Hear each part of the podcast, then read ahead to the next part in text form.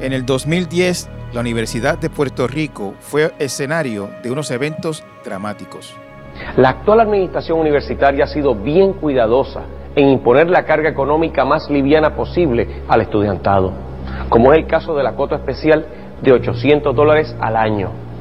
Pero seamos honestos, la excusa de la cuota que utilizan los huelguistas violentos es solo eso, una excusa. La intención de la administración universitaria de imponer una cuota de 800 dólares desató la huelga más cruenta en ese centro universitario en décadas. La llegada de la fuerza de choque desató el caos.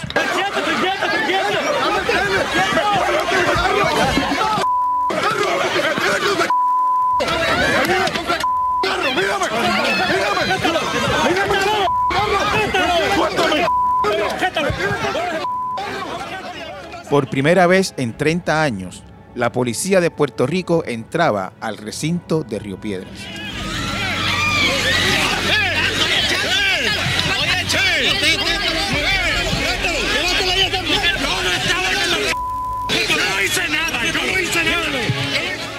Fue una situación caótica que degeneró en decenas de agresiones y hasta en denuncias de agresiones sexuales de estudiantes contra policías.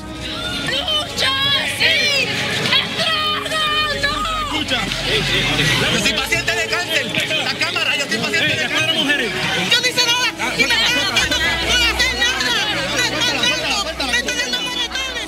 Entre los y las miles de estudiantes que salieron a defender la universidad pública en aquellos días críticos, estaba una joven de 17 años, estudiante de la Escuela Superior de la UPR, que por primera vez vio lo que era la fuerza bruta del Estado.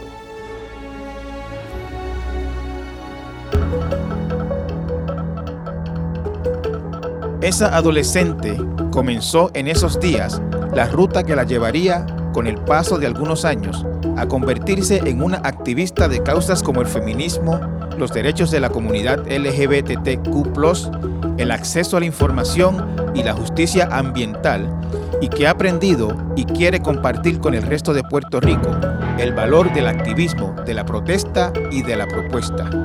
En Torres Cotay entrevista hoy la cofundadora de La Clara, Alexandra Marí Figueroa.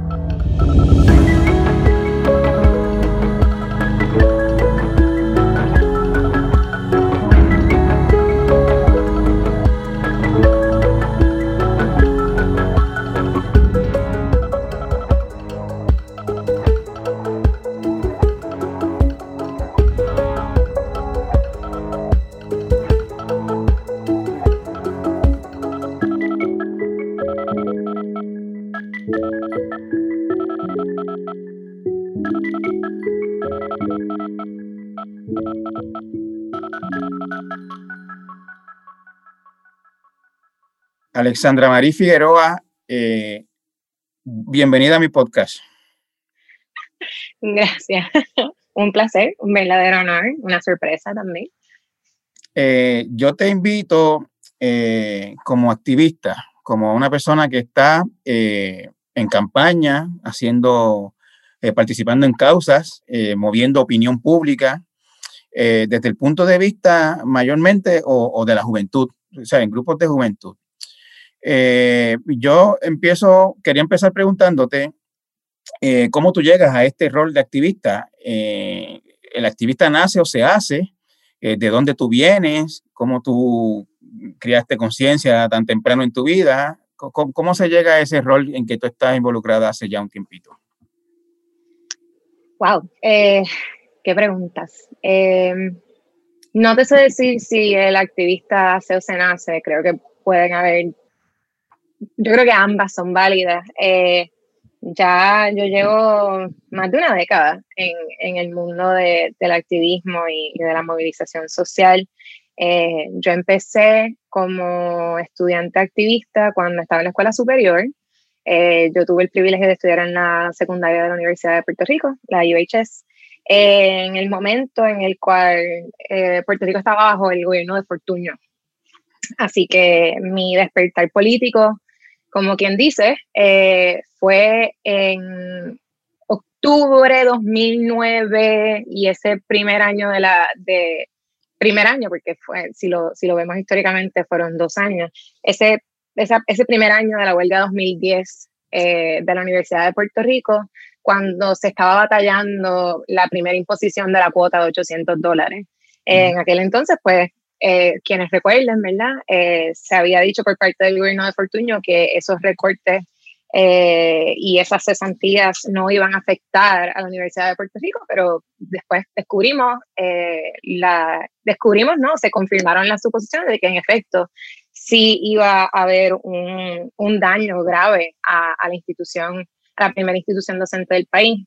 Entre ellos, pues también corría en peligro la, la, la escuela secundaria. Entonces, fue como un, un nada para sobrevivir, ¿verdad? Este, de momento eh, veo que, que, mi acceso a la educación peligra, que el acceso de mis compañeros, el, futuro eh, de, de, una educación de calidad y libre, eh, no era tan tangible como, como siempre se me dijo, ¿verdad? Que estudiaba y después iba a la universidad, continuaba, conseguía una profesión, etcétera.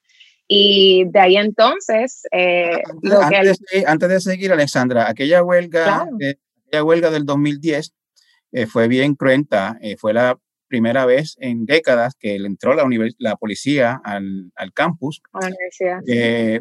Fue una huelga que duró, yo creo recordar que varios meses.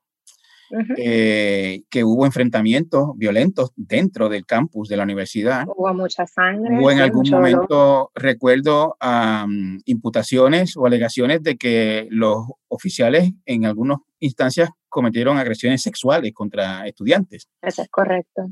Definido. El reclamo es uno entre los profesores, estudiantes y empleados no docentes, que salga la policía de inmediato del recinto de Río Piedra, sobre todo a raíz de los incidentes que se registraron en el día de hoy. ¿Cuál fue el detonante hoy? Un mural. Ese fue el detonante eh, eh, que eh, provocó toda esta situación entre policías y estudiantes. Sin embargo, hay que destacar que hemos hablado con varios padres que han llegado hasta aquí, hasta el recinto de Río Piedras, para buscar precisamente dónde que están sus hijos, porque acudieron a diferentes cuarteles y no estaba la cantidad de estudiantes, como dijo Lenín, eh, aproximadamente 20 arrestados.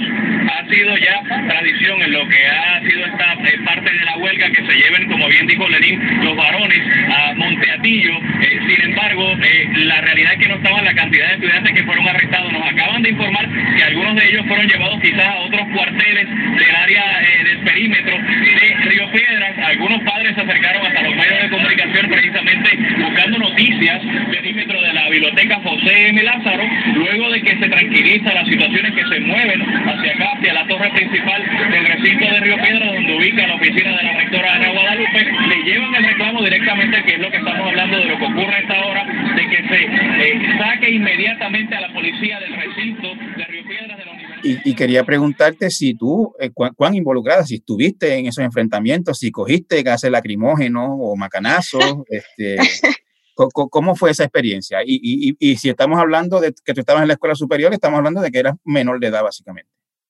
Sí, yo tenía, eh, si mi matemática no me falla, yo tenía 16 y 17 años en esos procesos. ¿Tú te graduaste eh, de high school en qué año? En el 2011. Pues debías tener este, esos 17 años. Exacto. Este, sí, sí, eh, cogí gases, cogí macanazos, cogí buenos sustos. Eh, yo no derramé una gota de sangre, pero tuve compañeros que sí y, y fui compañía en esos procesos. Eh, pernocté en, en, en, el campamento de la Facultad de Educación, estuve con mis compañeros cuando cerramos los portones de la UHS, vi la violencia que, que, recibieron padres y madres encargadas cuando intentaban llevar suministros a sus hijos. Eh, vi como mis propios profesores que eh, estaban en la APU eh, intervinieron físicamente para evitar que la policía nos agrediera a nosotras como menores de edad. Alexandra, digo, en ese momento, en ese momento, este, tus padres eh, cuál era la, la, la, actitud de ellos, la niña menor de edad, este, en una situación que, en la que había un peligro físico, eh, más allá de los temores que siempre hay o, o, a veces hay con los padres de que si se calienta, de que si, de que si la marcan, la carpetean, etcétera, había un peligro real de, de, daño físico. ¿Tus, ¿Tus padres ante eso, Alexandra, cómo estaban? Eh, yo me crié en un hogar lleno de mujeres. Mi mamá es, una madre soltera. Eh, y mi mamá siempre me, me, inculcó, a pesar de que tuviésemos diferencias de opiniones, a, a, a, luchar por lo que yo pensaba correcto, por lo que yo pensaba que era correcto y tener mis propias convicciones, mi pensamiento crítico. Em, todos los días mi mamá me echaba la bendición, me decía que tuviese mucho cuidado, que tuviese ojo al pillo, en este caso ojo al policía, eh, y que utilizar un sano juicio, ¿verdad? Pero nunca, nunca me privó eh, la oportunidad de participar de estos procesos políticos, ni me privó eh, de la oportunidad de formarme en, en este ámbito. De hecho, ella, estaba muy orgullosa. Ella es, tu mamá es, o era en ese momento una persona de conciencia política, de activista, digamos, también, pues, que, que, se involucrara en alguna lucha o algo así. No, no, mi mamá es una persona puertorriqueña cualquiera, ¿verdad? Este, y no lo digo eso, mi mamá es un ser humano muy especial y yo la amo. Este, pero no, o sea, es una persona que su lucha era su cotidianidad, ¿verdad? La persona en Puerto Rico que su día a día es la sobrevivencia. Eh, no, no me crié en un hogar donde había una, historia de lucha o, que la, fuese... La pregunta venía por ahí para ver si tú, si tú eh, viste a tus papás o a tu mamá o a tus hermanos mayores o a tus tíos en la huelga de aquí o en la huelga de allá o, aquello. Eh, Jamás. Jamás, no, no. lo más cercano a, a, qué sé yo, violencia estatal o, ideología fue, pues, mi, mi, abuela y mi mamá trabajaron en la Riviera, en lo que era la Riviera en Río Piedras, y pues en, algunas ocasiones vieron eh, los enfrentamientos policiales con, la policía, con los estudiantes en los 80, eh, pero no fueron partícipes de esos procesos.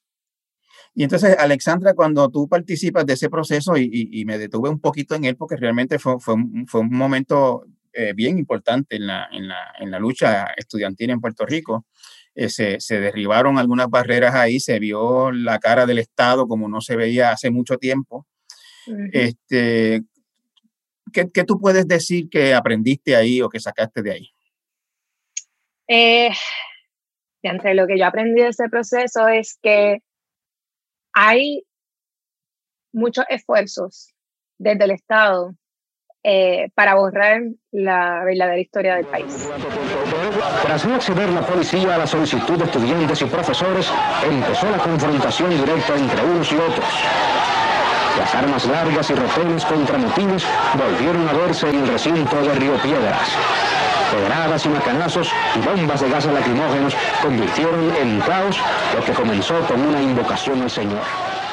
Eh, a través de esos procesos, pues logré obtener más educación histórica eh, de Puerto Rico en, en, en, nuestro transcurso colonial, ¿verdad? Y, y, pude ser testigo de, de, esos, de esas estrategias para doblar la opinión popular eh, y para tergiversar eh, la narrativa puertorriqueña. Em, esa idea de que las personas que luchan son los tres gatos de siempre o, son unos changos. Es, es, una narrativa bien violenta y para nada consona con la realidad puertorriqueña. Eh, si en algún momento has tenido la oportunidad de estudiar la verdadera historia de Puerto Rico, te has dado cuenta que nuestra historia ha sido una llena de lucha y de, y de acción política por el bienestar de las personas que están en Puerto Rico. Y fue a través de esos procesos que yo pude aprender eso, que, que pude entenderme como un ser partícipe de una entidad política, ¿verdad? Em, me, me, di cuenta que ser puertorriqueña, eh, lo consideres o no, te hace un, un, actor político eh, por la historia que tenemos. Y, yo creo que eso es lo más que me llevo y, el hecho de que hay tantas personas que contribuyen a esta lucha de, diversas esferas y que estos movimientos no cesan, ¿verdad? Que, que vienen generaciones tras generaciones aprendiendo eh, y, modernizando esas luchas por el bienestar colectivo. Alexandra, después de, de las escuelas superiores, tú fuiste a la universidad, eh, tengo entendido que estudiaste en Estados Unidos. Sí, en Nueva York. Este, continuaste en Nueva York, en Syracuse, ¿no? Con tu, sí, en, en Syracuse. Con tu eh, activismo, ¿seguiste en contacto con luchas? Cuéntame de, de, de tu tiempo en la universidad. Sí, eh, pues yo me fui precisamente a Syracuse por pedido de mi mamá. Eh, ya una vez cumplido los 18 años, ya mi mamá estaba un poco preocupada con la capacidad de protección que ella podría ofrecerme en la universidad, considerando que pues obviamente en el 2011 continuaron los procesos políticos en la, en la UP por la defensa en contra de la cuota eh, y la desmantelación del sistema. Así que me fui pues un poquito con, con las muelas de atrás, eh, pero dispuesta a formarme de una manera que eventualmente pudiese regresar a Puerto Rico, que gracias a Dios tuve el privilegio de hacerlo. Eh, y estuve, sí, estuve activa. De ahí pues me aprendí muchas más cosas. Eh, me empecé a entender como una persona feminista, lo que significa ser una persona feminista, lo que significa ser parte de, de una región como es la región latinoamericana, ¿verdad? Con una historia unida, que es algo que tampoco te dicen. Em, y también, pues, la expansión del imperio norteamericano, del imperio yanqui, ¿verdad? hasta cuánto ha llegado ese proceso colonial? Mucho más, mucho más de Puerto Rico, mucho más de América Latina. Qué curioso, ¿no? Haber aprendido eso, eh, como decía... En Estados Unidos. El mismo, ¿no? En las entrañas del monstruo. Eh, Exacto. En la misma universidad en Estados Unidos aprendiendo lo que es el imperio estadounidense. Claro que sí, sí, y tuve, o sea, fue un privilegio enorme porque estaba formándome con profesores en, en Maxwell, que es una de las instituciones más importantes de, de eh, Public Citizenship, como que es el programa que tienen, em, que son personas bien críticas del mismo sistema del cual participan. Y obviamente no, no está sin, sin su problematización, ¿verdad? Pero pero sí tuve esa perspectiva y de hecho la primera vez que yo vi textos completos, robustos sobre la historia de Puerto Rico eh, fue en Syracuse, eh, con personas del programa de antropología o el programa de historia latinoamericana, eh, que ahí nuevamente yo caí en shock de, wow, el ejercicio tan estratégico que se hace para borrar la historia y para que sea inaccesible para las personas dentro de Puerto Rico. Yo incluso estudié en Chile por un tiempo y me sorprendí y me abochorné de enterarme que más personas en América Latina conocen la historia puertorriqueña que las propias personas en Puerto Rico. Tú me dijiste una cosa importante cuando me estabas hablando de tu experiencia en, en Syracuse, que te entendí, si mal recuerdo, me dijiste que te entendiste o te percibiste como feminista. Eh, cuéntame de ese proceso, ¿qué es entenderse como feminista? ¿Qué, cuál, es, cuál, cuál, fue el salto que diste con relación a lo que eras antes o a cómo te concebías antes de ese momento? Pues fíjate, yo creo que yo no, en la escuela superior yo no pensaba activamente en el feminismo. Eh, yo siempre he sido mm, bien, bien malcriada, como quien dice. Este, nunca me la he dejado montar, y menos por un hombre pero creo que para, para en, mi, en, ese, en, esa juventud, ¿verdad? No, no tenía una manera de apalabrarla correctamente.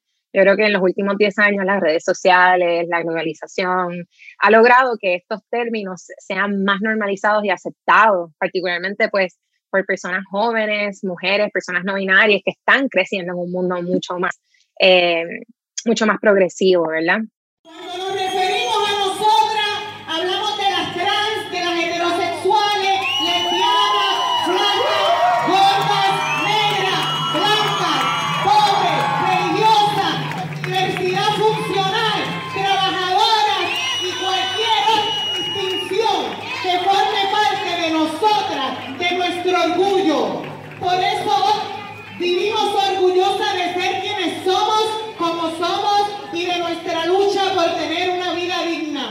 Eh, pero en esos momentos, hace 10 años atrás, eso no era tan normal, ¿verdad? Y hace y 20 años atrás, decir que era feminista era básicamente un insulto, ¿verdad? La gente no lo tomaba como algo positivo. Este, o sea, yo, yo trabajo todos los días con mujeres que son personas históricas en el movimiento feminista de Puerto Rico y ellas me cuentan la violencia que ellas enfrentaban, nada más por nombrarse feminista, ¿verdad? Y, y el estigma que todavía eh, hay en nuestra sociedad que algunas personas piensan que llamar feminista a alguien es un insulto. Em, pero fue en la universidad eh, que me pude exponer a más temas, a teoría, a la academia, y entonces experiencia con otras personas que de momento encontré maneras de apalabrarlo. Eh, y simplemente de sentirlo, empecé a nombrarlo y a entenderme como un ser que quiere equidad, que quiere justicia, que quiere que quiere entenderse y tener la oportunidad eh, en las mismas condiciones que todas las personas que, me rodean, igual con mi prójimo, ¿verdad? Eh, igual que con mi vecino, que quiero que esa persona eh, tenga todas las oportunidades de salud, de desarrollo, de felicidad que, nos merecemos simplemente por existir, por ser humanos en, un ecosistema global. así que ahí, ahí es como que empecé a, encajar en, en, esos términos y poder defenderlo, ¿verdad? Más allá de, pues yo me siento de esta manera y esto es lo que es, ah, bueno, yo me siento de esta manera porque hay un andamiaje completo, ¿verdad? Que, que ha estudiado eh, las conductas, la historia, eh, lo que es el sistema patriarcal, cómo afecta a todas las personas en el mundo, incluyendo a los hombres, ¿verdad? Y, y por qué tenemos que trabajar de una manera concertada y solidaria para lograr justicia y equidad para todo el mundo. Yo, yo estoy viendo, Alexandra, que tú eh, eh, eh, obtuviste una educación muy importante en, en Syracuse, una, una, educación integral humana este, que, te, pues, que, te, que te transformó de alguna manera. ¿Qué, qué estudiaste? ¿En qué, ¿En qué fue tu título, entre comillas? ¿De qué tú te graduaste? Pues quiero, no le quiero dar todo el crédito a Syracuse, ¿verdad? Porque en, en UHS está el estigma de que todos salimos hipitones y todo. UHS fue el camino, como quien dice. Pero sí, estudié relaciones internacionales con un enfoque en los derechos humanos en América Latina y eh, también hice una segunda concentración en antropología sociocultural con un enfoque en los procesos de, de dictadura y transición en América Latina y el Caribe. Eh, alguna gente que tú le cuentes eso de lo que estudiaste te, te va a preguntar y, y, qué se trabaja con eso. esa misma pregunta me la hacía mi familia. Este, y esa misma pregunta me la llegué a hacer. porque sé que, la, que te la tienes que haber encontrado algunas veces en tu vida. Claro, y me la llegué a hacer a mí misma, ¿verdad? Porque uno dice de que uno vive de esto, ¿verdad? Pero eh, he tenido mucho privilegio y, y, y, he trabajado en muchas cosas. Eh, he sido maestra, he sido organizadora, he sido campañista, eh, ahora mismo soy comunicadora. Eh, fui también parte de un proceso de, fue parte de un equipo de construcción donde construía cosas para escuelas públicas en Boston. Eh, he tenido diferentes experiencias, todas enfocadas y encaminadas en, en, el bienestar social, porque es lo que me interesa genuinamente. Eh, que pues sigan formando la persona que soy y que espero que sigan nutriendo y formando la persona que, que soy hasta que dé mi último respiro. Eh, me, hablaste de Boston. Eh, tú te graduaste de Syracuse y no regresaste de inmediato a Puerto Rico, te fuiste a Boston, es lo que entiendo. Me fui a Boston, sí. fue un proceso de, de, mucha reflexión porque todavía no me sentía, no me sentía que tenía algo para contribuir. Yo quería regresar a Puerto Rico para contribuir al país y no para ser pues una carga sobre mi familia. Eh, así que pues me quedé trabajando en lo que podía hasta que encontraba lo que verdaderamente me gusta, eh, en lo que verdaderamente me gustó, disculpa. Y eventualmente tuve un momento en el que un día me levanté y decidí que tenía que renunciar y montarme un avión y regresar a Puerto Rico. Y así mismo fue.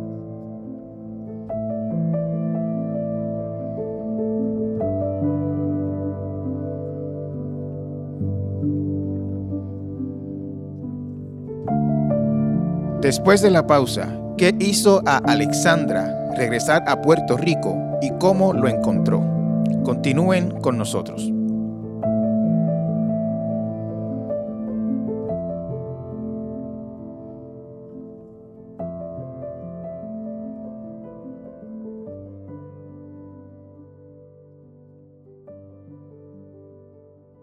Infórmate con hechos y análisis todo el año. Únete a la comunidad de El Nuevo Día. Visita suscripciones.elnuevodía.com. Tonight, Maria's direct hit devastating Puerto Rico. The first Category 4 storm to strike Puerto Rico in 85 years, slamming ashore around sunrise. Family members here say all they can do is just wait to see how ferocious Maria is, hoping they can at least get in touch with their loved ones after the storm hits to see if they're okay. No, she's not. She's you can't reach her. She's been evacuated? Yeah. Yes, she is. We met up with Rita Porto in East Harlem trying to FaceTime her 27 year old cousin Saima. Porto says she's worried sick because her family lives in Calle, Puerto Rico, a low lying area. The rivers come out and. Yo, al momento en que se dio el huracán María, eh, yo estaba en Boston, estaba con mi mejor amiga, eh, también puertorriqueña. Eh, las dos teníamos, eh, ella estaba estudiando, yo estaba trabajando. Yo para ese momento era eh, una field organizer para Amnistía Estados Unidos y estaba haciendo muy buen trabajo, tenía muy buenas oportunidades. Pero en marzo del 2018 me di cuenta que estaba tomando demasiados viajes a Puerto Rico. En cada excusa que podía, me montaba en un avión y regresaba a Puerto Rico. Eh, y, y, cada momento que podía estaba con mi familia y estaba con mis amistades, ¿verdad? Y, y aunque no presencié en carne propia eh, el,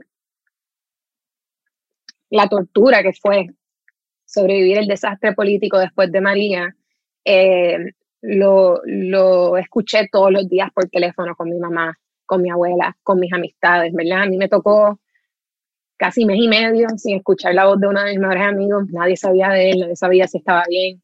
Eh, y ese fue el momento en que yo dije, no importa lo que yo haga, no voy a estar feliz, al menos de que esté de vuelta en Puerto Rico.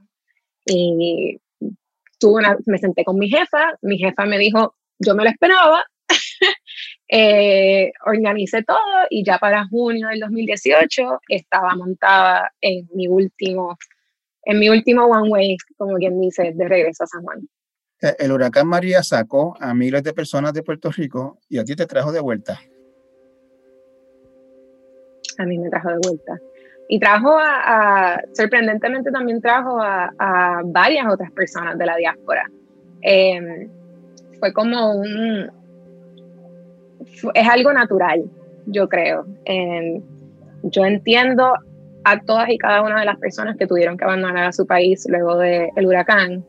Y también entiendo a todas y cada una de nosotras que tuvimos que regresar.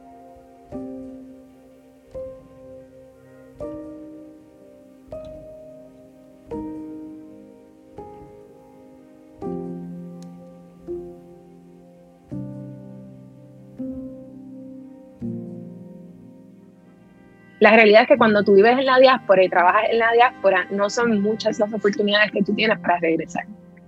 Eh, regresar muchas veces significa hacer un sacrificio.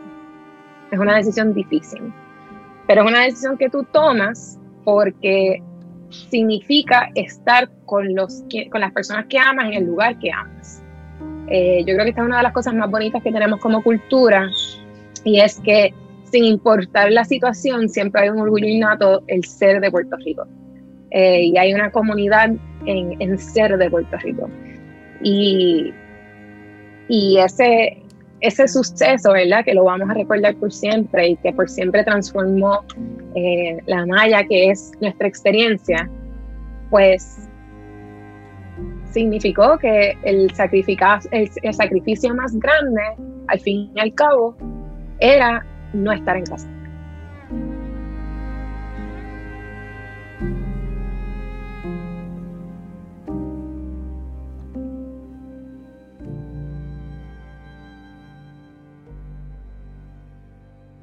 te conoce, se te conoce en Puerto Rico, pues por lo que hemos venido hablando desde hace rato eh, de, de activismo, ¿no? Eh, e, ese tiempo que estuviste fuera, que calculando yo aquí mentalmente fueron cinco o seis años, más o menos, ¿no? Siete, sí. Siete años. Este, cuando regresaste, Alexandra, yo sé que estuviste en contacto todo el tiempo y durante esos siete años, pues habrás hecho mínimo 14 o 15 visitas y cuidado, este, dos veces al año mínimo, me, me supongo yo. Eh, o sea que no perdiste el contacto completamente, no, no, no regresaste a un país extraño. Sin embargo, no, es lo mismo eh, visitar un sitio que vivir en un sitio.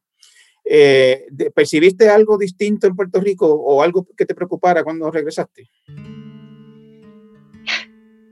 Percibí el atraso, ¿verdad? El, abandono. Eh, yo crecí en Carraízo, en Trujillo Alto. Y en un área donde todo el mundo se conocía y más o menos la rutina de todo el mundo es igual, ¿verdad? O era igual. Eh, cuando empecé a vivir en Puerto Rico nuevamente, me empecé a dar cuenta de los espacios que una vez fueron importantes para mí en mi desarrollo que ya no existían, eh, que habían cerrado, eh, personas que se habían tenido que ir, ¿verdad? En el momento en que regresé también, muchas de mis amistades ya estaban en la diáspora. No necesariamente se fueron cuando yo me fui, pero durante esos siete años tuvieron también que tomar esa decisión e irse. Así que eh, esos espacios que teníamos en los, en los, cuales nos veíamos todos cuando estábamos de vacaciones ya no, ya no existía, ¿verdad? Ahora estaba, pues, pasaba más tiempo sola y tenía que conocer a más personas. Eh, en espacios que eran completamente nuevos para mí, porque ya los que yo conocía no existían o, o, simplemente pues otros tomaron su camino.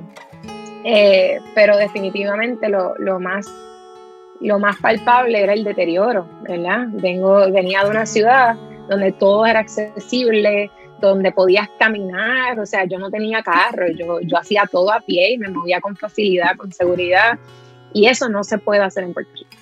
Eh, no te puedes mover si no tienes carro, eh, no te recomiendan caminar sola, especialmente en cuerpo de mujer después de cierta hora.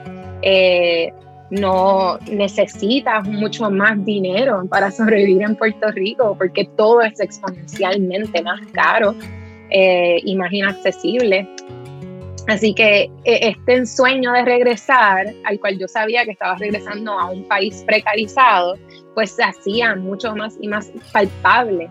Cuando no eran ajustes temporeros, era, era mi vida. Puerto Rico is deep in debt. By some estimates, more than $120 billion deep. That's about $34,000 for every man, woman, and child on the island. Making matters worse, its population is shrinking. In the last decade, 10% of people have left. Many of these are the island's best educated, leaving for the mainland, for the United States. Era regresar a un país cuyo gobierno había permitido un completo deterioro, eh, que pues te hace preguntarte qué pasó, ¿verdad? ¿Qué, qué pasó aquí? eh, y sabemos que la contestación es años de mal manejo, de corrupción, de coloniaje.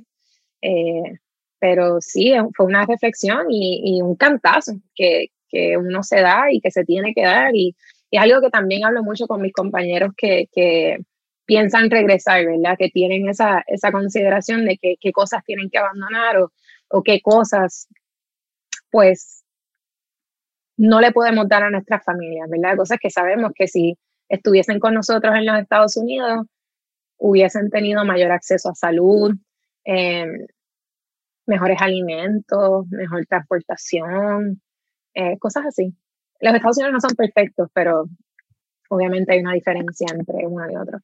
Em, em, cuando llegaste eh, y quisiste pues moverte, ¿no? Hacer lo que tú haces, lo tuyo, el activismo, la protesta, la, la, concientización por X o Y cosa, eh, ¿encontraste terreno fértil, Alexandra? Tú, la, pregunta sería, ¿hay terreno o había terreno fértil en ese momento que, que fue los otros días para, para tú empezar a movilizar, a crear conciencia de esto, campaña por lo otro, etcétera?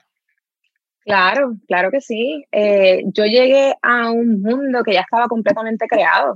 Eh, en mi caso, regresar a trabajar en Amnistía fue un, para mí, yo creo que fue hasta un, un espacio pues, de transición mucho más fácil nuevamente al mundo del activismo puertorriqueño, porque pues esa era parte del rol, ¿verdad? Pero yo no llegué a algo inexistente. Ya habían mujeres metiendo mano, personas organizándose, colectivos y, e instituciones, siempre, siempre a la defensa eh, por nuestros derechos, por nuestras libertades, por, por nuestro país, ¿verdad?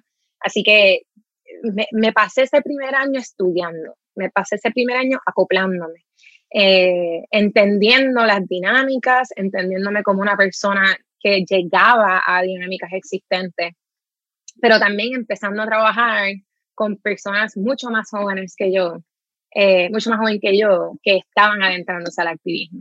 Eh, empecé a trabajar con jóvenes que estaban en escuela superior, jóvenes que estaban en su primer o segundo año de universidad, que eran completamente nuevas a este mundo, pero que tenían una pasión, que tenían una, una entrega y, una convicción por movilizarse por causas eh, importantes, ¿verdad? La justicia climática, los derechos sexuales y reproductivos, los derechos de la comunidad LGBTQIA+, eh, de que terreno fértil lo hay en todos lados y, nuevamente lo traigo a lo que dije al principio, es parte de nuestra historia. Yo creo que es parte de, de, de ese ADN que tenemos como personas puertorriqueñas y querer luchar por, por el bienestar de nuestra comunidad y el de nuestro país. Así que si encontré terreno fértil, hay para votar. Eh, no más que hay son personas dispuestas y trabajando todos los días, alrededor de todas las horas. Yo, para poder hablar contigo hoy, dejé mi teléfono en otro cuarto porque si lo tengo al lado mío es chat tras chat tras chat eh, con personas de todas las edades eh, movilizándose y organizando. Yo, eh, y ya. yo, te, pregunto porque hay un poquito, yo no sé si llamarlo la idea o la mitología o, o, la, o la, impresión de que, de que Puerto Rico es una sociedad apática que las autoridades y el poder hacen cualquier cosa y protestan los mismos de siempre, como dicen entre comillas, y el gobierno y, la, y el poder económico y político siempre se sale con la suya. Y, y, tú que estás en las entrañas de estos movimientos, yo, yo quisiera pues preguntarte tu impresión sobre eso. ¿Somos apáticos o somos más apáticos que otros o en otros sitios se, se más activista? ¿Cómo, ¿Cómo tú lo ves? Yo digo que la persona puertorriqueña es lo menos apático que hay. Porque aunque no te tires a la calle a protestar, tienes opiniones. Y todas las personas en Puerto Rico les encanta, les encanta vocalizar sus opiniones. Bueno, lo vemos en Twitter todos los días, todos los días. Este, pero no somos, no somos personas apáticas. Históricamente está la prueba. Históricamente somos personas que nos movilizamos. Esa, esa narrativa de que Puerto Rico es una sociedad de personas apáticas es el esfuerzo concertado por parte del Estado en borrar esa historia de movilización, ¿verdad? Aquí ni los más independentistas ni los más estadistas son apáticos. O sea, ambos movimientos que están en esa, en, en ese, lo, lo, traigo, ¿verdad? Porque es como que están en, en extremos opuestos. Eh, ninguno de esos dos grupos son apáticos, todos tienen una historia de lucha, todos tienen una historia de movilización. En todo caso, yo diría que esto es un pueblo y no lo digo de una manera victimizante, yo lo digo eh, de, de, una manera pues, objetiva, esto es un pueblo abatido, donde no todo el mundo tiene la energía para estar yendo a comités y a piquetes o tirándose a la calle, porque hay que sobrevivir, porque se gana, se gana el peso por hora y te estás ganando 7.25, pero como quiera, la luz se tiene que pagar, el agua se tiene que pagar, igual la renta.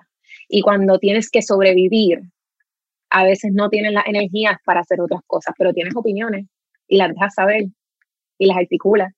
Yo genuinamente creo que Puerto Rico tiene un, no es que tengamos un potencial enorme, somos una potencia enorme. Y creo que es la historia moderna que ha sido tergiversada y borrada que ha contribuido a, ese sentir de que en Puerto Rico somos unos arrodillados, que no nos movemos, que nos dejamos que nos pasen estas cosas. Al contrario, hemos visto incluso en estos últimos cinco años que es lo opuesto. Y es tanto así que la represión del Estado es violenta, físicamente violenta. Ven ustedes los momentos en que los manifestantes están tratando de abrirse paso eh, frente a la unidad de operaciones tácticas de la policía que los resiste. Y pueden ver ustedes los empujones de parte y parte que se están realizando. Los, eh, los, los están repeliendo eh, el intento de los manifestantes de atravesar eh, su línea y comienzan a escucharse en estos momentos las detonaciones de los gases eh, lacrimógenos. vamos a tratar de mantenernos con ustedes. Hay una, quizá podemos llamarle una, una subdivisión, un departamento en, ese, en esa narrativa de la, de la sociedad apática, eh, concentrada en la juventud, en la juventud apática, o la juventud no preocupada por las cosas importantes, entre comillas, sino por el baile, la playa, el reggaetón, Bad Bunny, etc.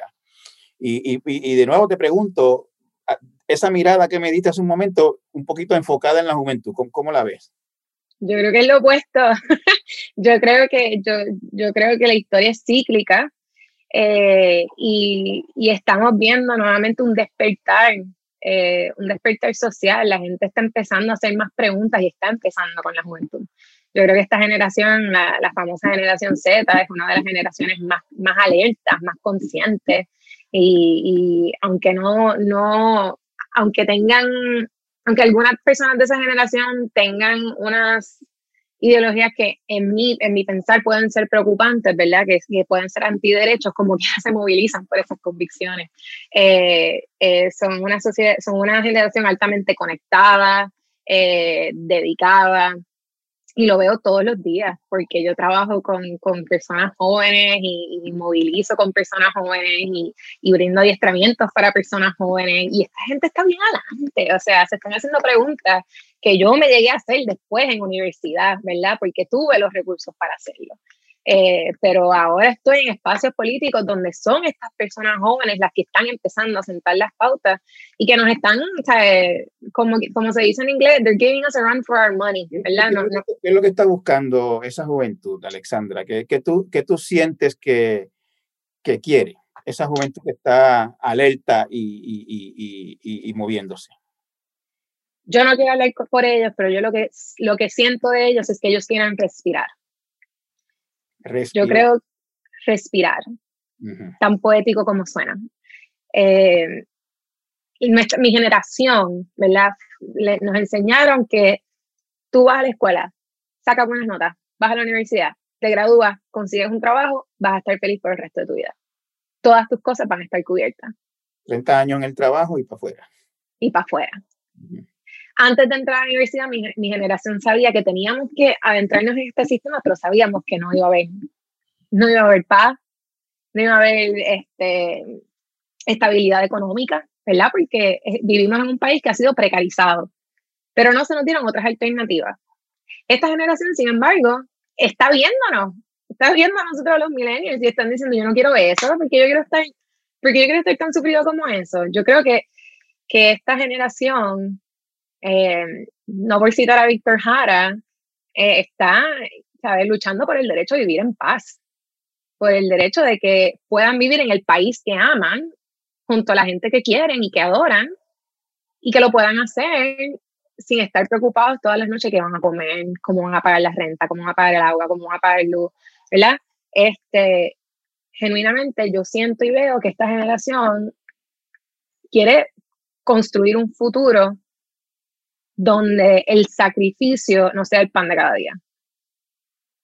Y, yo creo que... ¿A ti te parece que en este momento e, e, ese es el país en que vivimos? Un país en que hay que estarse sacrificando continuamente. Todos los días. Todos los días. Desde que te montas en el carro y decides si vas a echar si vas a echar eh, gasolina o si vas a pagar el peaje. Ahora hablando de peaje, ¿verdad? O si vas a pagar el agua o vas a pagar la luz. Lo digo y uso este ejemplo mucho porque eso era lo que hacíamos en casa. Como decía mami, se desviste un santo para vestir otro. ¿verdad? Y así es como estamos muchas personas, no solamente de nuestra generación, personas ya mayores también están teniendo que tomar estas decisiones difíciles. Esa es la realidad puertorriqueña.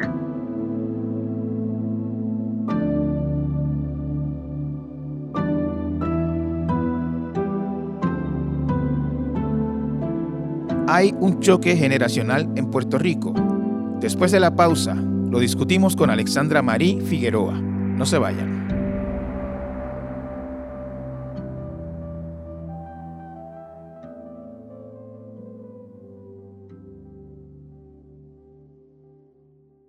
Infórmate con hechos y análisis todo el año. Únete a la comunidad de El Nuevo Día. Visita suscripciones.elnuevodía.com yo veo, Alexandra, este, Puerto Rico es un país mayormente viejo.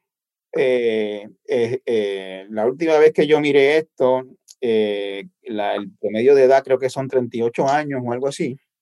y solamente Cuba y Canadá eran países con un promedio de edad mayor que, que Puerto Rico. Eh, y, y, hay, y, realmente hay unas diferencias generacionales y se ven en discusiones, por ejemplo, como, como con esto, lo último, que es lo de las terapias de conversión, se ve una diferencia generacional ahí en cómo ven la vida unos y otros. Eh, eh, eh, ¿te, ¿te, parece a ti que la, que la juventud o, o, esta generación nueva que se crió con mucha información, que es para mí es la característica principal de esta generación, que, que, que, se criaron en el Internet, donde la información y cualquiera puede discutir de cualquier tema con, con solamente googlear algo. Eh, eh, y hay, hay, una evidencia bien, bien evidente, hay una diferencia bien evidente entre, entre esas dos generaciones. ¿Cómo, tú percibes ese choque desde, desde, tu, desde tu posición como, pues, como participante de grupos y campañas, etcétera? este, es, es un clash. Eh, es, una, es, es, una pequeña guerra. No quiero usar la palabra guerra, es una pequeña batalla generacional. Eh, he estado en espacios políticos donde pues ha sido predominantemente lo que llamamos boomers o, o Gen Xers, ¿verdad? Eh, que estamos entrando a los millennials poco a poco y que de momento entran un montón de personas jóvenes. Hace tres años éramos bien pocos millennials, mucho boomer, mucho Gen X, y ahora están entrando la, la generación Z y, y, y, todas las cosas que nosotros nos callábamos, los millennials, y decíamos contra, pero quizás esto no, no, pero no decíamos nada, ¿verdad? Cogíamos el cantazo. Eh, la generación Z está hablando. Está hablando, se está haciendo escuchar, se está haciendo respetar. Eh, a nivel de cabeza hay que como que mediar la situación, como que yo entiendo que tú sientes, te sientes muy fuerte de esto, pero esta generación no llegó ahí, ¿verdad? Hay que también tomarles de la mano, encaminarles, ¿verdad? Nosotros nos podemos informar de cinco temas en cinco minutos. Eso no es lo mismo para otra generación, ¿verdad? Y no es porque sean menos inteligentes, no, es porque son generaciones distintas, son situaciones distintas. Em, definitivamente es, es un roce. Eh, puede, puede llegar a ser hasta difícil, ¿verdad? Pero... Me gusta, Iba, cuando, cuando traes a colación el punto de que, de que somos un país mayormente viejo, eh, si, si tú sientes o crees que esa generación de Z y millennials, etcétera, eh, se siente en desventaja o está en desventaja o se siente eh, ante un país que no los entiende o, o, una sociedad en la que no en la que no cuajan, en la que no cuadran. ¿Los mayores o los jóvenes? Los jóvenes. Los jóvenes. digo los jóvenes porque el mundo ahora mismo está diseñado mayormente a la medida de los viejos. Y son los jóvenes los que están buscando otras cosas que quizás no, no las hay. Pues yo creo que saben que es un mundo que no está construido a su medida, pero están buscando transformarlo. Porque al final del paso son ellos los próximos. Son, son ellos los que van a entrar a la fuerza laboral, son ellos los que van a empezar a, a construir sus familias, quienes quieran construir una familia tradicional. Y saben que no es sostenible es que en la realidad no es sostenible. El modelo que utilizamos para vivir es insostenible. Y lo vemos porque hay escasez de recursos. O no tanta escasez de recursos, pero hay mala distribución de los recursos. Hay personas pasando hambre cuando lo más que abunda es alimento, ¿verdad? Hay, hay personas pasando pobreza y, y, y, y está sin casa cuando en Puerto Rico lo más que hay son casas vacías. Behind the island's enchantment, there is a hidden truth. Puerto Rico's children are the poorest of the United States.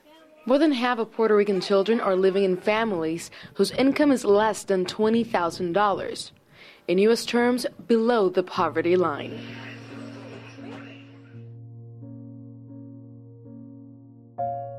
Están viendo y están trabajando bajo condiciones que no funcionan, pero no tienen interés en quedarse callados y hacer nada. Están completamente listos y dispuestos para trabajar y para cambiarlo.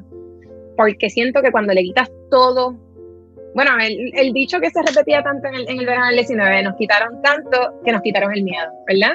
Pero ese es el modus operandi de, de esta generación, de verdad.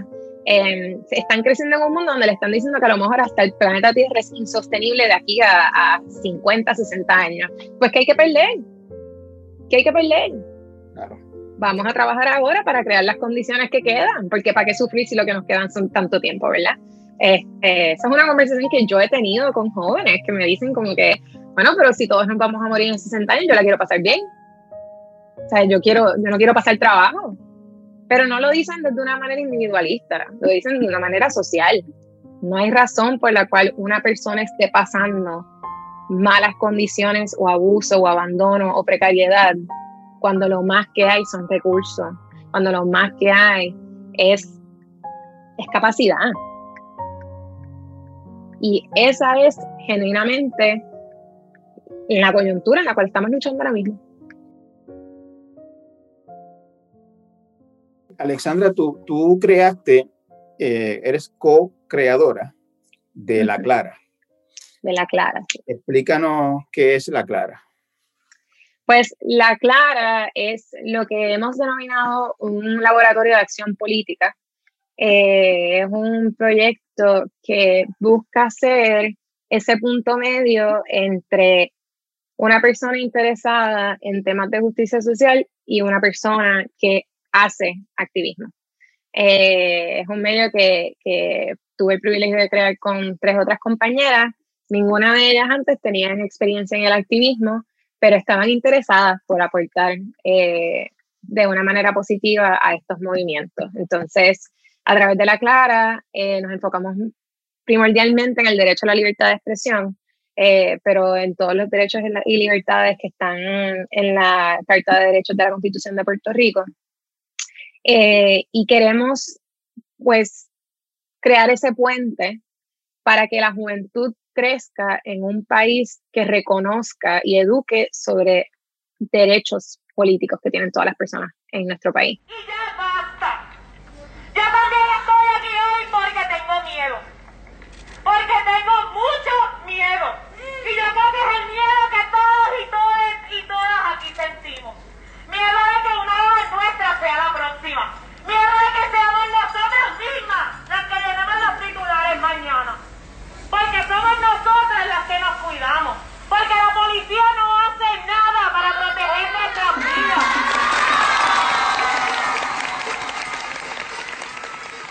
Hicimos un sondeo y nuestra generación y las generaciones pues son las que menos conocen de sus derechos y sus libertades. Tan tan PPP como estén y tan ready por accionar, son quienes menos conocen dónde empiezan y dónde terminan sus derechos. Y eso nos posiciona en vulnerabilidad, porque significa que al no entender eh, dónde empiezan y dónde terminan, no entendemos dónde empieza y dónde termina el abuso, la violencia del Estado. Eh, así que ya el proyecto tiene sus buen dos años y medio y, hemos tenido muchas, muchísimas oportunidades de colaborar nacional e internacionalmente, eh, educando en, lo que es la libertad de expresión y, también movilizándonos por defender eh, el derecho a la libertad de expresión en Puerto Rico. nuestro primer punto de agenda fue atacar esa esas enmiendas al Código Penal que se hicieron en el 2017, luego de la huelga estudiantil, y pues recibimos las noticias hace como... Tú, tú, hablas de amenazas a la, al derecho a la libertad de expresión en Puerto Rico. Y aquí pues nos llenamos la boca hablando de, de la democracia y de, y de, la libertad de expresión y etcétera. Y, y, yo quería saber cuáles son esas amenazas que tú ves o que ustedes ven, que sienten que hay a la libertad de expresión, que, que es probablemente el más fundamental de todos los derechos después de la vida, quizás.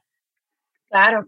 Bueno, pues hay múltiples ejemplos contemporáneos, ¿verdad? Está de que no puede ir una manifestación sin que haya una presencia política exacerbada, no política, eh, policíaca exacerbada o una presencia política punto, porque tú tienes el derecho de libremente ejercer eh, tu opinión, no importa dónde estés, si es un espacio público, eh, y cómo eso se manifiesta a través de violencia física y de abuso verbal por parte de oficiales. tenemos a, oficiales eh, públicos, encargos públicos que contraatacan contra periodistas que, que bueno, tú, tú, lo has experimentado, ¿verdad? Que, que simplemente porque estás descubriendo la verdad o informando la verdad quieren censurar o incluso atacar eh, tu trabajo y tu integridad. Eh, está el monitoreo cibernético, que es una, una realidad palpable en, en Puerto Rico. El acoso cibernético. El acoso cibernético, y, exacto, lo sabemos y, lo sabemos y lo tenemos documentado porque la Comisión Interamericana de Derechos Humanos tiene documentación de, de, ese, de ese acoso y de ese monitoreo cibernético. Cuando hay una manifestación eh, normal, digamos, este, tú y, 15 o 20 personas más deciden ir a, al Departamento del Trabajo a protestar por la, por la tardanza en los cheques de, del PUA, digamos. Un ejemplo así random. Y empiezan a dar vueltas allí. La, la, mera presencia policíaca ya es, un, ya es un atentado a la libertad de expresión. En efecto, puede hacerlo porque produce lo que se llama un chilling effect, eh, un enfriamiento. Eh, la presencia policíaca intimida. Tú empiezas a pensar que estás en riesgo, que estás en peligro, que te puede pasar algo, particularmente con la historia violenta que tiene la policía de Puerto Rico con manifestantes. Eh, lo que significa que quizás la manifestación que ibas a hacer no la haces o no la haces como quisiste hacerla. Y eso es una violación de tu derecho constitucional a la libertad de expresión. Si hay alguien que dice, pero necesitan la policía para que los dirijan por la acera y no interrumpan el tránsito, no, no se vaya a salir alguien de, su, de la línea de piquete y le tire una piedra al edificio. Cuando alguien plantea eso, ¿qué se les responde? Que entendemos su preocupación, sin embargo, está mal informado o mal informada o mal informada, porque tu derecho a la libertad de expresión cobija todo espacio público del cual participes. La policía no tiene que inmiscuirse en tu ejercicio de derecho a libertad de expresión. Eh, lo que Fortuny intentó hacer con la UPR en el 2010, las llamadas áreas de expresión pública, eso es una falacia, eso es inconstitucional. La área de expresión pública es la calle, las vías, todo lo que sea parte del Estado, cual tú pagas impuestos, se supone que pagues impuestos para mantener, porque pues nosotros pagamos una deuda, pero no, la policía no debe estar ahí cobijando más nada, al menos que sea tu propio bienestar para que nadie te haga nada a ti en tu ejercicio de libertad de expresión. Pero lamentablemente la policía de Puerto Rico está aquí para defender la propiedad privada, no los derechos constitucionales de las personas. Y, también eh, aquí cada rato eh, ocurren este, intentos de parte de la, del poder político de poner tal o cual límite a, la, libertad de protestar, que sin permitir el tránsito o no enmascararse o no... O no protestar después de cierta hora. Después de cierta hora, o, como pasó en el verano del 19, eh, apagarle el switch a la constitución.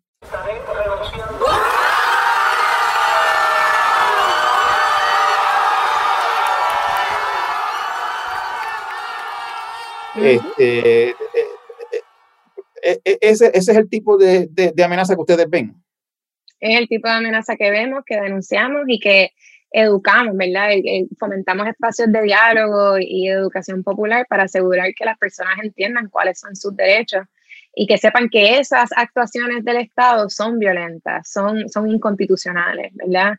que lamentablemente articulan discursos bien manipulados para, para hacerle sentir a, las masas que, ah, pero es que en esa calle no se puede o después de cierta hora no se puede.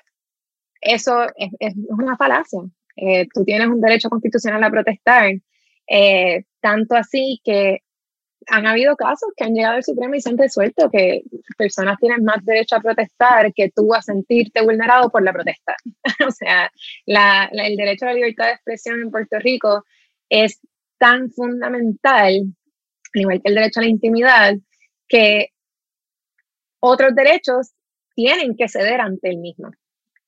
Así que otros derechos no, no, responden igual ante el de la libertad de expresión. A, lo largo de esta charla, Alexandra, eh, yo lo que un poquito veo es que en todas las, en, casi todas las instancias en que, en que ha hecho falta que alguien haga activismo, que alguien se salga de la línea amarilla y, proteste y, levante una pancarta y diga ah, por aquí no, eh, son actuaciones del Estado, del, poder, eh, la universidad, este, lo que pasó después del huracán, eh, incluso el verano del 19 y, lo que ocurrió con, con, el chat y la corrupción, etcétera.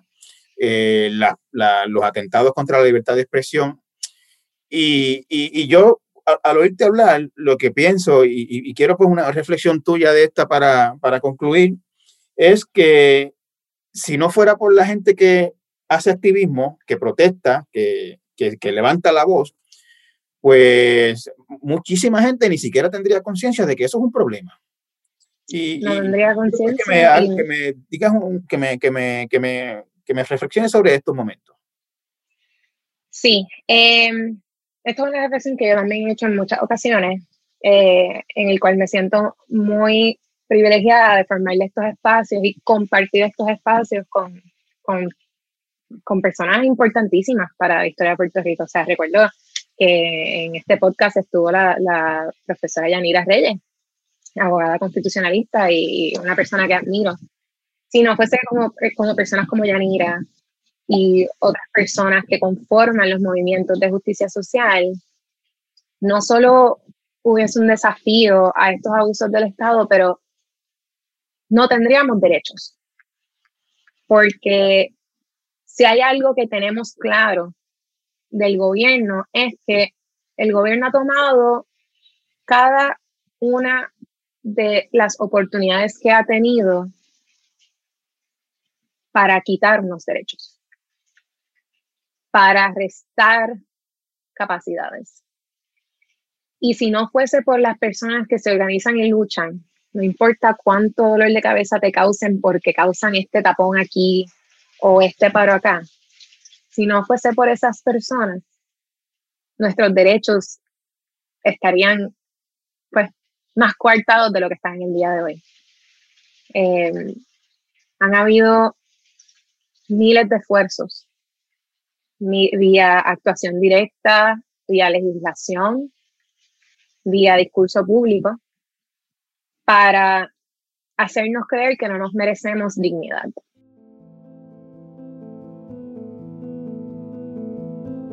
y son las personas que luchan que mantienen al gobierno al margen de lo posible. Así que mi reflexión es gracias a todas las personas de las cuales yo tengo el privilegio de aprender y gracias a todas las personas que se están levantando día a día para luchar por lo que creen, porque al final del día no es la constitución quienes están protegiendo nuestras libertades o nuestro futuro, son las personas que se organizan. Y ese es el Puerto Rico que yo quiero.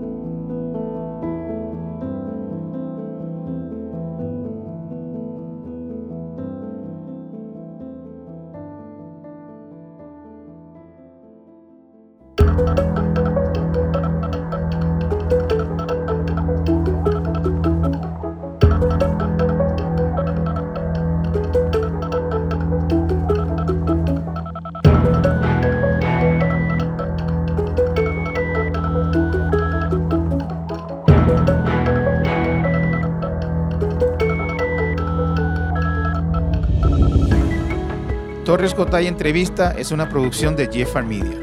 Puedes conseguirlo en elnuevodía.com y en tu plataforma favorita de podcast. Si nos dejas un review en Apple Podcast, más gente puede encontrarnos. El diseño de sonido estuvo a cargo de Víctor Emanuel Ramos. Pre y postproducción María Soledad Dávila. Producción ejecutiva Celimar Colón. Los esperamos la próxima semana.